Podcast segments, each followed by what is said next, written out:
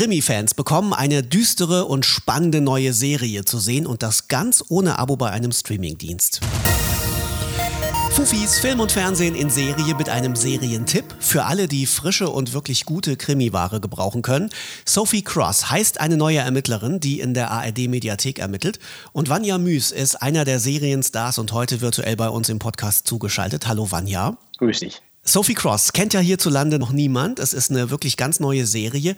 Wie würdest du die beschreiben für alle unsere Leser und Hörer, die keinen Schimmer haben, was da auf sie zukommt? So, jetzt muss man die natürlich so beschreiben, dass man nicht zu viel verrät und gleichzeitig äh, alles sagt.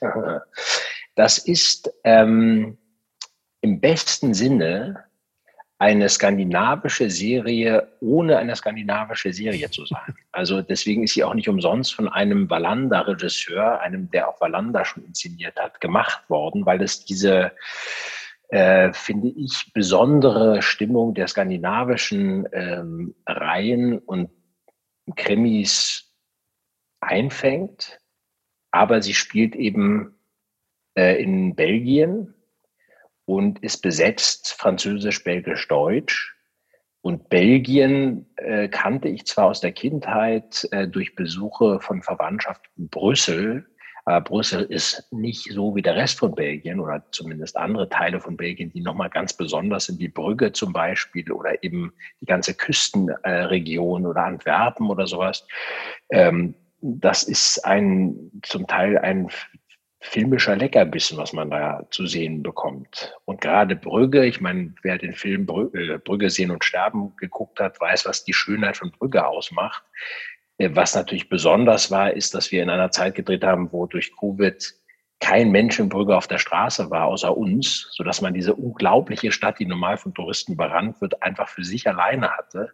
Und ähm, all das wurde auch im Film, also die Küstenregion, die Morbidität äh, dieser dieser äh, Küste, die ja England gegenüber liegt, letztendlich, man könnte, wenn man weit genug schauen könnte, nicht durch den Horizont und die Krümmung äh, äh das äh, nicht erlaubt bekäme, könnte man England sehen.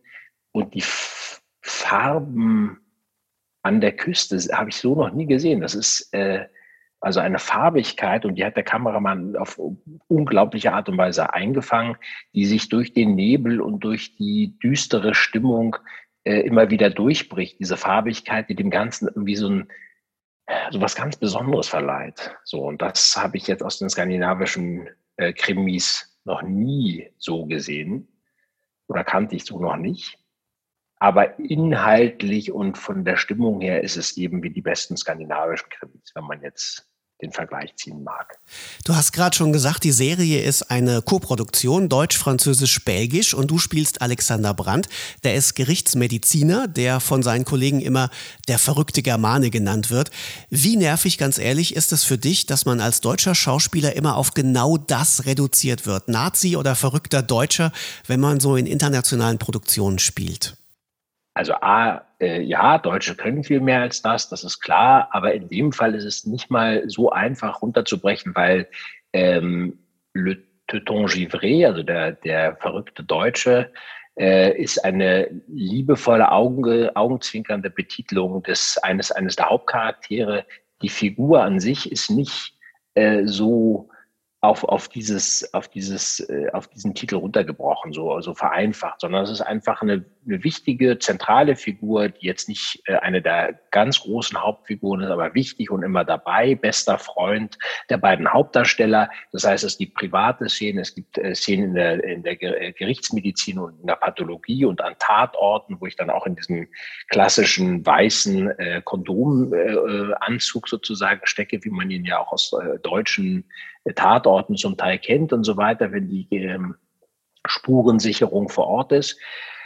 Und dann haben wir halt versucht, diesem, diesem verrückten Deutschen ähm, durch, den, durch die Art des Auftretens etwas äh, Charmantes zu geben, gleichzeitig so ein ganz klarer Umgang mit Tod und Toten und Spuren und äh, dadurch, dass man auch ihn privat zeigt, äh, dem als Privaten was ganz Lebendiges und Fröhliches zu geben, ihm ein paar Tattoos, die so aus der, ähm, aus, aus dem Hemdkragen beziehungsweise T-Shirt-Kragen so rauswachsen, wo man denkt, okay, sollte die Serie fortgesetzt werden, das hängt, glaube ich, nur noch an den Quoten. Die, die nächsten Plots sind schon quasi auf dem Papier und konzipiert und wir können sofort loslegen mit Drehen.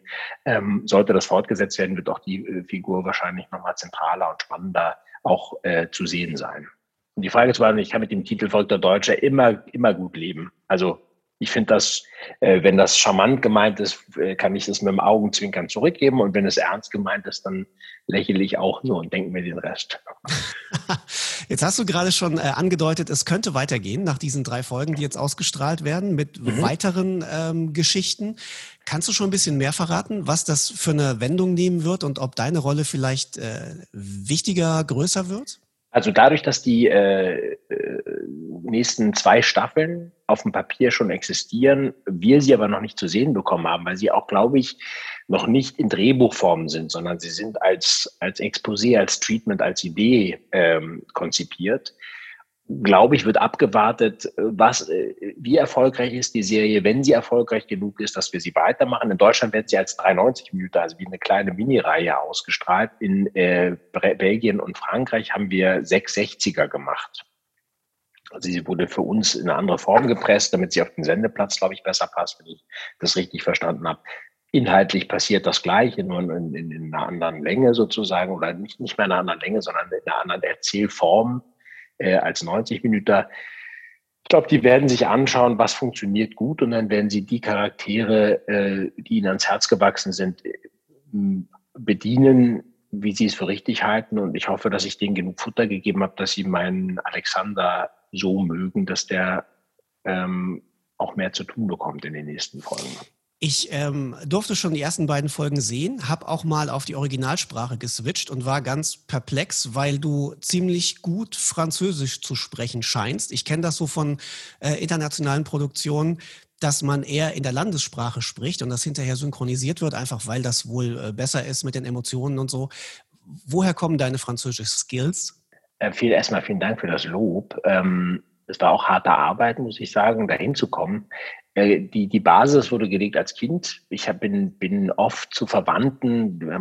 Die größere, weitere Verwandtschaft äh, ist Französisch. Also das ist sozusagen zwei, drei, vier Generationen vor mir hat sich das in irgendeiner äh, Bruder-Schwester-Situation, mein Ur-Urgroßvater, dessen Schwester ist nach Frankreich gegangen und so weiter. Und irgendwie haben wir den Kontakt gehalten. Und ich war als Kind sehr oft in Frankreich und eben auch in Belgien, um diese Verwandtschaft zu besuchen habe ganze Wochen und Monate da verbracht, bin zur Schule gegangen, um es war wie so ein kleiner Mini-Austausch und das äh, ist in mir geblieben, ist nur eingeschlafen, weil ich dann ja in Amerika studiert habe und dann das Englische so so äh, den Platz der zweiten äh, Sprache nach Deutsch in mir einnahm.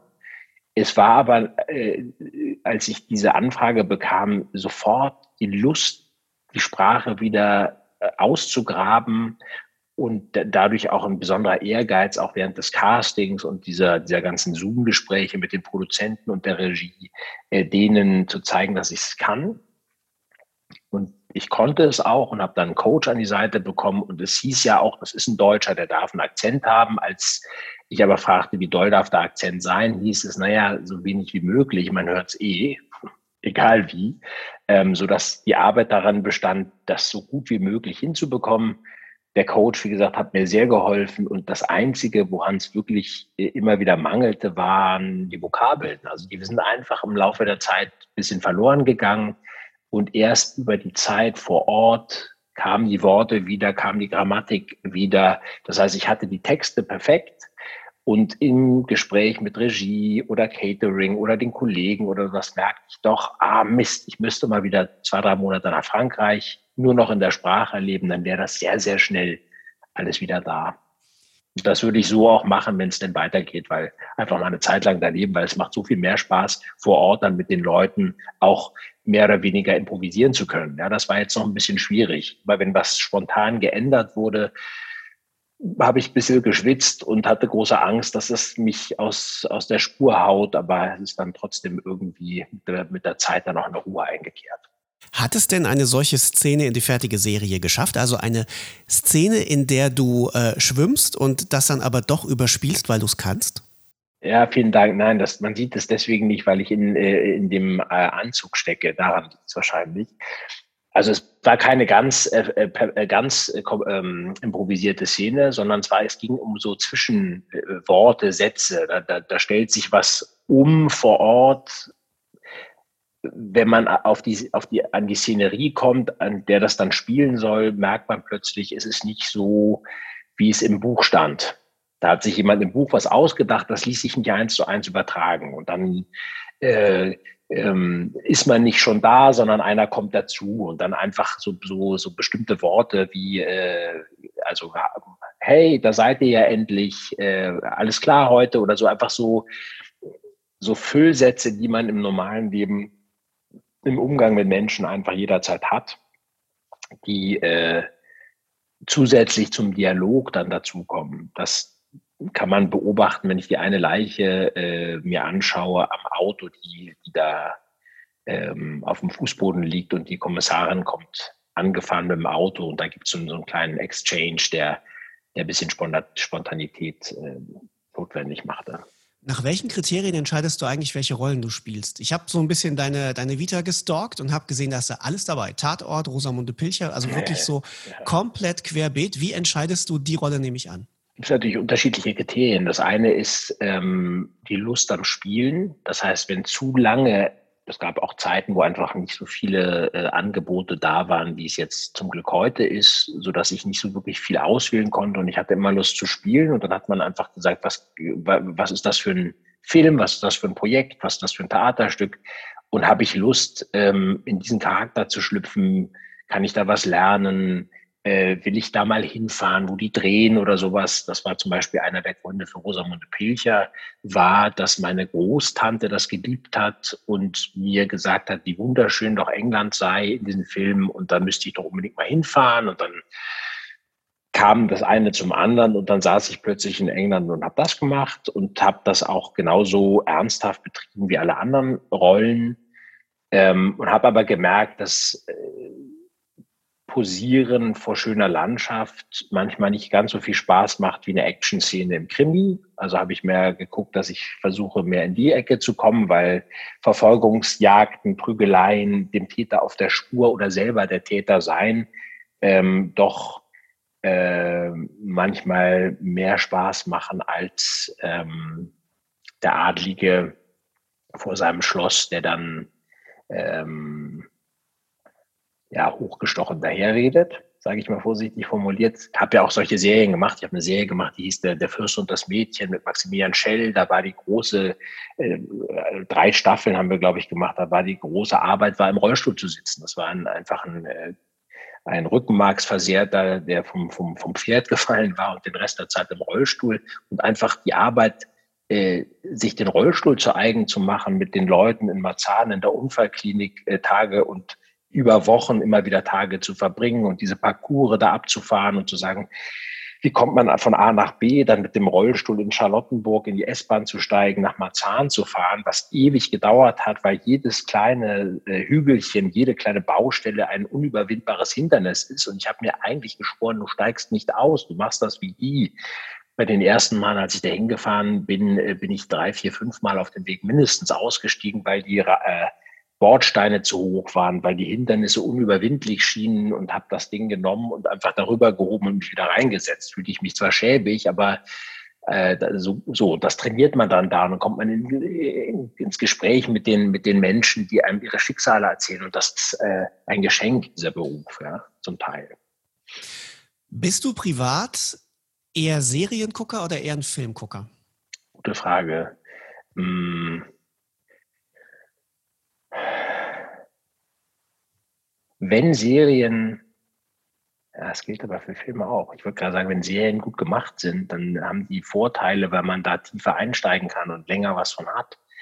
Äh, ja, würde ich schon sagen. Also wenn eine Serie toll gemacht ist, ist mir eine Serie näher. Das Problem ist, aber das gibt es bei Filmen ähnlich, es gibt zu viele schlechte Filme und zu viele schlechte Serien. Aber man muss sie sich ja nicht angucken. Also hat ja die Wahl. Hast du ein paar Tipps für uns? Weil wir sind ja alle so ein bisschen äh, Pandemie-Dauer gehomestreamt. Mhm. Was guckst du? Was kannst du empfehlen? Also ich habe gerade hm, durch Zufall Mozart in the Jungle angefangen und finde das großartig. Ähm, kennen die meisten schon, ist ein Klassiker, wurde mir gesagt, ich hatte da immer nur Plakate gesehen und dachte so, oh, will ich mir klassische Musik im Dschungel angucken, bin einfach auf den Titel äh, blöd reingefallen und äh, dann, dass es um den Großstadtdschungel und dann auch noch New York geht, war mir nicht klar und dass dann Gail Garcia Bernal äh, äh, und äh, Malcolm McDowell die Hauptrollen spielen, denen man einfach beim Spielen wahnsinnig gern zuguckt, zusammen mit dem Mädchen, der Name jetzt gerade nicht einfällt. Totale Empfehlung, dann auch total oldschool Arrested Development. Gibt es Folgen, da falle ich hinüber und finde das wahnsinnig komisch. Hm, jetzt mal nur zwei Beispiele der, der kürzeren Zeit, mit denen ich viele schöne Stunden verbracht habe. Erste Staffel True Detective Must See, finde ich. Warum nur die erste? Ich, ich habe äh, Matthew McConaughey und, ähm, und äh, ähm, Woody Harrison beim Spielen so wahnsinnig gern zugeguckt und fand die Machart, diese Sprünge hin und her in Zeit und Raum sehr spannend und fand äh, Vince Vaughn war das, glaube ich, im, im, in der zweiten, der die Hauptrolle gespielt hat. Wer war nochmal der andere? Äh, weiß ich jetzt nicht, aber die erste ist, ist, ist äh, finde ich, Seriengeschichte. So sollen Serien sein für mich. Und sie sollen so sein wie Sophie Cross, so schließt sich der Kreis.